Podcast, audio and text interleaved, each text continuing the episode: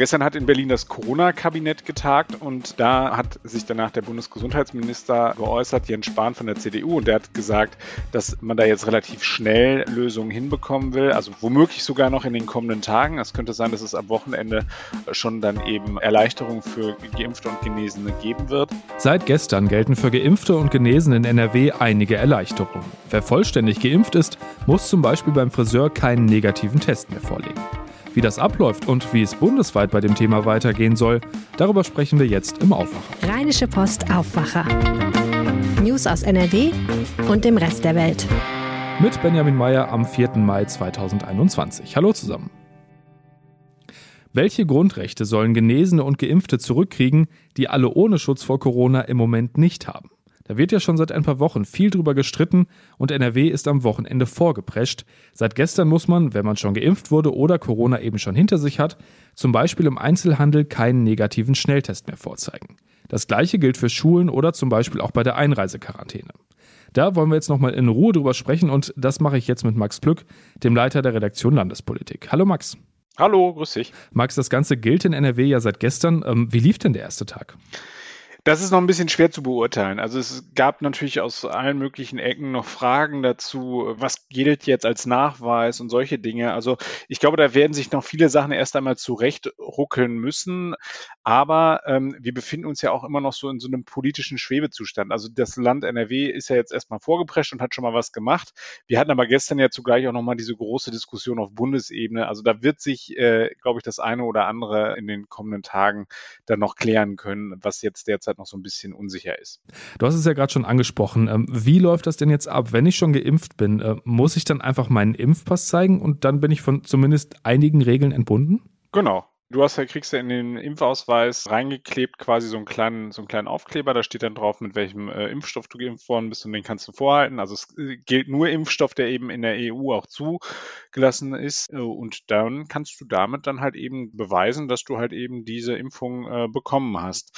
Das ist sozusagen die eine Möglichkeit. Die andere Möglichkeit ist ja, indem man nachweist, dass man eine äh, Corona- oder eine Covid-Erkrankung überstanden hat da ist dann beispielsweise der damalige PCR-Test, der dann eben als positiv ausgeschlagen ist, den sollte man am besten aufbewahren, äh, aufbewahrt haben, muss man sagen.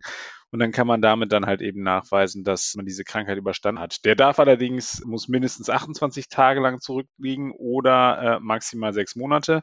Die Alternative für Leute, die dann halt eben schon äh, vor längerer Zeit eben die Covid-Erkrankung hatten, ist, dass sie sich dann zumindest einmal geimpft haben. Das ist sozusagen das übliche Prozedere, dass diese Menschen, die ähm, eine Covid-Erkrankung überstanden haben, dann mindestens einmal geimpft werden.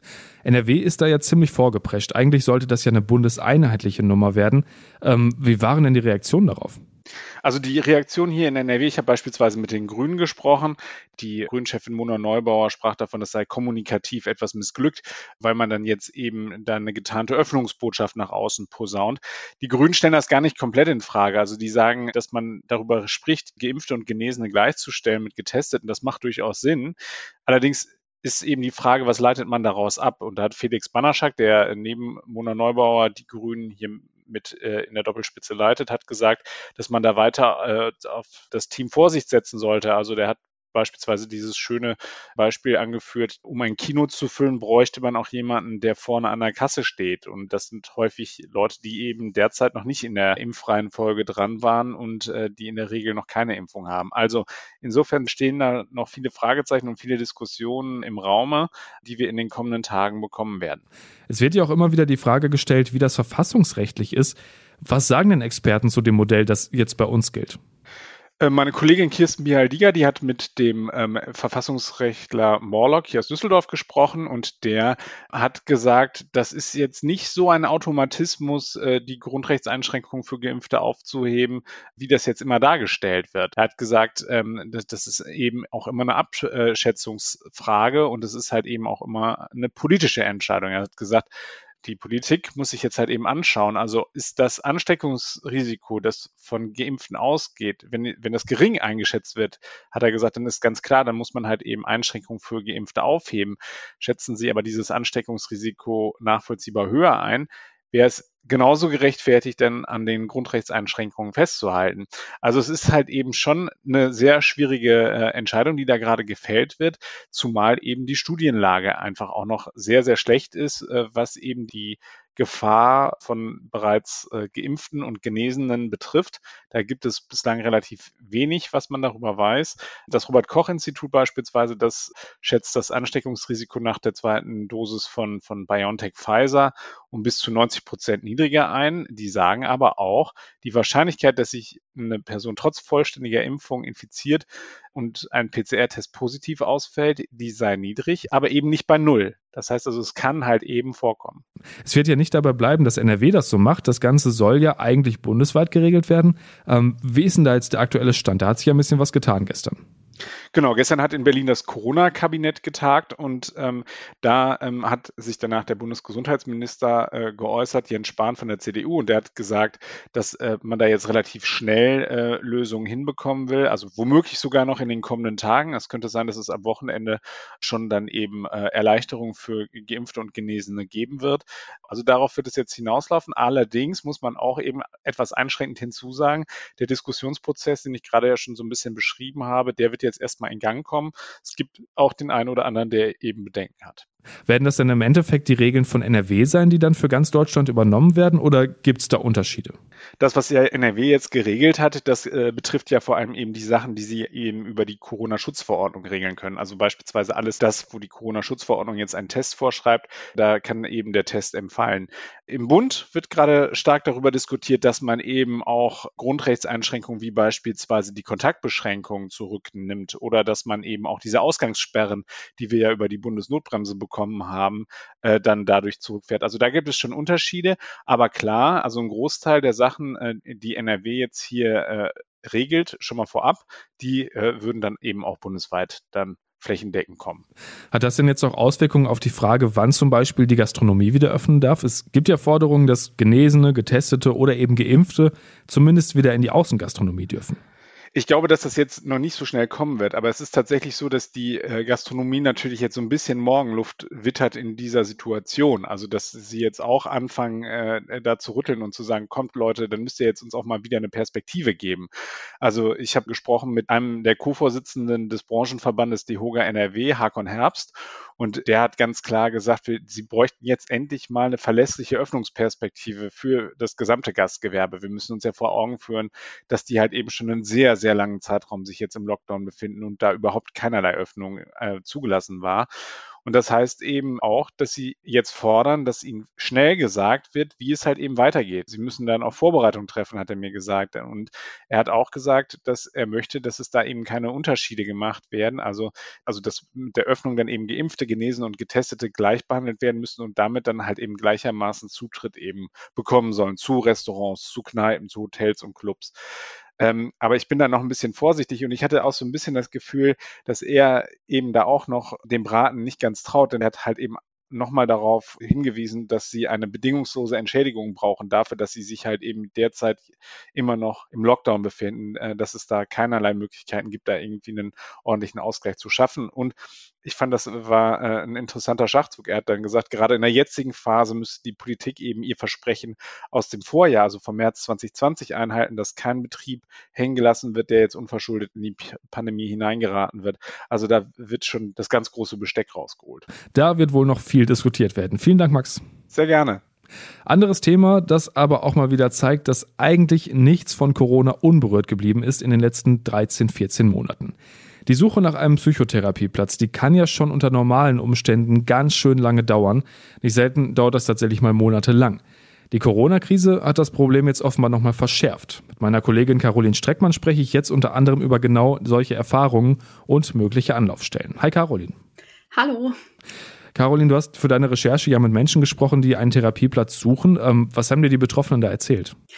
Also ich habe im Rahmen meiner Recherche mit zwei Betroffenen gesprochen und hat, man hat bei beiden gemerkt, dass es einfach sehr, sehr mühsam ist, dass es ja einfach sehr schlaucht, so einen Therapieplatz zu suchen, dass man zu mehreren Therapeuten gehen muss, äh, dass man nicht diese Gewissheit hat, ich weiß, mir geht's schlecht, ich weiß, ich brauche Hilfe und ich kann jetzt dahin gehen und auch Hilfe bekommen, sondern es ist einfach ein Prozess, der sich sehr lange ziehen kann, was natürlich dann besonders schwierig wird, wenn man eben diese Krankheiten im Hintergrund hat, wenn man dann vielleicht dadurch durch diese Krankheit auch Zweifel bekommt, ob es überhaupt sinnvoll ist, sich einen Therapieplatz zu suchen, ob es überhaupt besser werden kann, ob man, ob man es überhaupt verdient hat, diesen Platz zu bekommen, ob, oder ob jemand anderes den vielleicht dringender bräuchte. Das sind alles so Probleme, mit denen sich die Betroffenen dann zusätzlich noch rumschlagen müssen. Bei der Suche nach einem Therapieplatz muss man ja auf viele Dinge achten, zum Beispiel auch darauf, ob die Chemie zwischen Patient und Therapeut stimmt.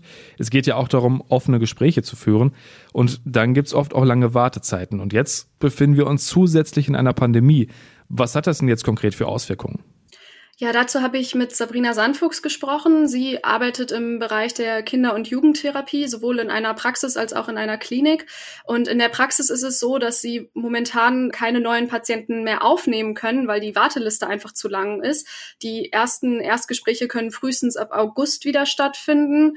Und das ist natürlich für die Patienten sehr schwierig, weil das so eine super lange Wartezeit ist, aber auch für die Therapeuten selbst ist es frustrierend.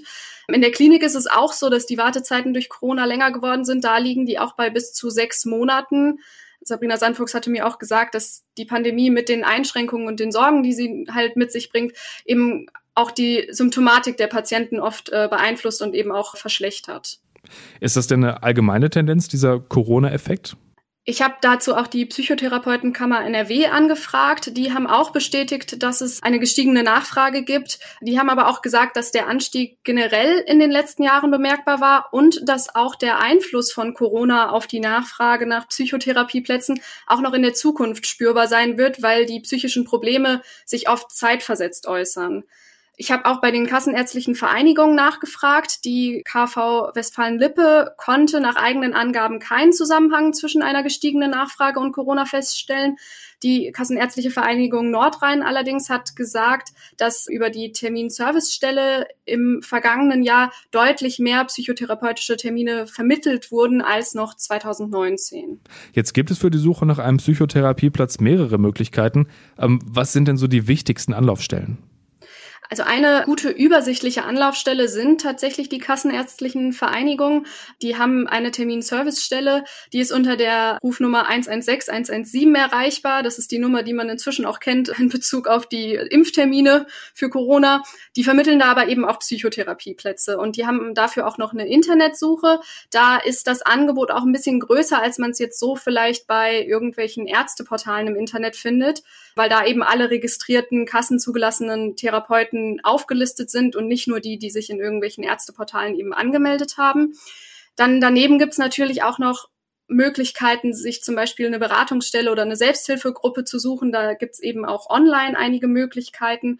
Und ein Hinweis, den Sabrina Sandfuchs mir auch noch gegeben hat, bei den Ausbildungsinstituten für angehende Psychotherapeuten kann man auch nachfragen. Das sind eben Psychologen, die schon fertig studiert haben, die am Ende ihrer Ausbildung zum Psychotherapeuten oder zur Psychotherapeutin sind und da dann eben im Rahmen der Ausbildung reguläre Therapien durchführen. Das Ganze ist aber weniger bekannt, dass man sich da eben auch hinwenden kann. Deswegen kann die Chance höher sein, da eben auch einen Termin zu bekommen. Bei der Suche könnte außerdem die sogenannte Kostenerstattung helfen. Das sagt der Präsident der Psychotherapeutenkammer NRW. Ähm, was ist denn das genau? Erklär nochmal. Die Kostenerstattung bedeutet, dass die Krankenkassen die Therapie bei einem privaten Therapeuten übernehmen, also bei einem Therapeuten ohne Kassenzulassung. Dafür muss man dann nachweisen, dass man in zumutbarer Zeit und zumutbarer Entfernung vom Wohnort kein Erstgespräch bei einem kassenzugelassenen Therapeuten bekommen konnte. Laut Gerd Höhner, dem Präsidenten der Psychotherapeutenkammer NRW, ist das Problem, dass Patienten das einfach oft nicht wissen und es deswegen nicht nutzen können. Und es ist wohl auch so, dass die Kassen das oft erst einmal ablehnen und man dann so ein bisschen beharrlich sein muss. Was sich aber lohnen kann, denn es gibt, hat Gerd Höhner mir gesagt, einen Rechtsanspruch auf eine Psychotherapie. Insofern müssen die Kassen das eben erstatten, wenn man das entsprechend nachweisen kann. Danke dir, Caroline. Ja, danke dir auch. Und einen Link zum Artikel, auch mit den verschiedenen Anlaufstellen, den findet ihr in den Shownotes. Und den Überblick über die Nachrichtenlage in der Landeshauptstadt, den haben die Kolleginnen und Kollegen von Antenne Düsseldorf. Guten Morgen, Benjamin. Bei uns geht es heute natürlich auch um mögliche Freiheiten für Geimpfte und Genesene. Außerdem werden in Düsseldorf jetzt immer mehr obdachlose Menschen gegen Corona geimpft. Dann gibt es aber auch noch Themen außerhalb von Corona. Zum Beispiel schauen wir uns an, wie es um die Pläne zur neuen Oper steht. Und diese riesigen Schläuche, die in den letzten Monaten im Volksgarten lagen, die kommen jetzt weg.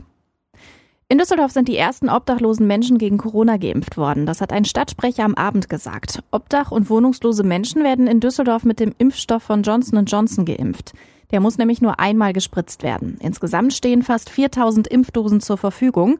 Organisiert wird das Impfen der Obdachlosen vom Amt für Migration und Integration. Demnach brauchen etwa 3424 obdachlose Menschen eine Impfung, heißt es gebe genug Impfstoff für sie. Gestern wurde unter anderem im Markushaus der Düsseldorfer Diakonie geimpft. Hier leben Menschen, die suchtkrank oder wohnungslos waren und sich wieder einen selbstbestimmten Alltag aufbauen wollen. 1000 Menschen in Düsseldorf sollen mittlerweile Post von der Stadt bekommen haben. Betreff Oper. Sie wurden zufällig ausgewählt und dürfen jetzt ihre Bereitschaft erklären, beim Neubau der Düsseldorfer Oper mitzuhelfen. Mehr zum Thema von Arne Klü. So eine Form von Bürgerbeteiligung gab es bei einem Düsseldorfer Großprojekt noch nie. 1000 Menschen wurden per Zufallsstichprobe aus dem Einwohnermelderegister gezogen. Das System wurde mit Kriterien wie Alter, Geschlecht und Stadtbezirk gefüttert, um eine repräsentative Gruppe zu bekommen. Bis Ende der Woche haben die Eingeladenen Zeit, sich zurückzumelden. Danach werden 30 Personen ausgelost, die den Bürgerinnen und Bürgerrat zum neuen Opernhaus bilden. Sie sollen erstmals Mitte Juni zu einer digitalen Sitzung zusammenkommen. Es wird aber auch für die breite Öffentlichkeit noch Möglichkeiten geben, mitzudiskutieren. Rund 3000 Kubikmeter Schlamm werden ab heute aus dem Volksgarten abtransportiert. Sechs Tage lang werden dazu Lastwagen im Park hin und her fahren. Der Schlamm ist in den vergangenen Monaten aus dem See im Volksgarten gesaugt worden. Das war nötig, um das ökologische Gleichgewicht im Gewässer wiederherzustellen. Größere Flächen waren deshalb für Menschen, die im Park spazieren waren, gesperrt.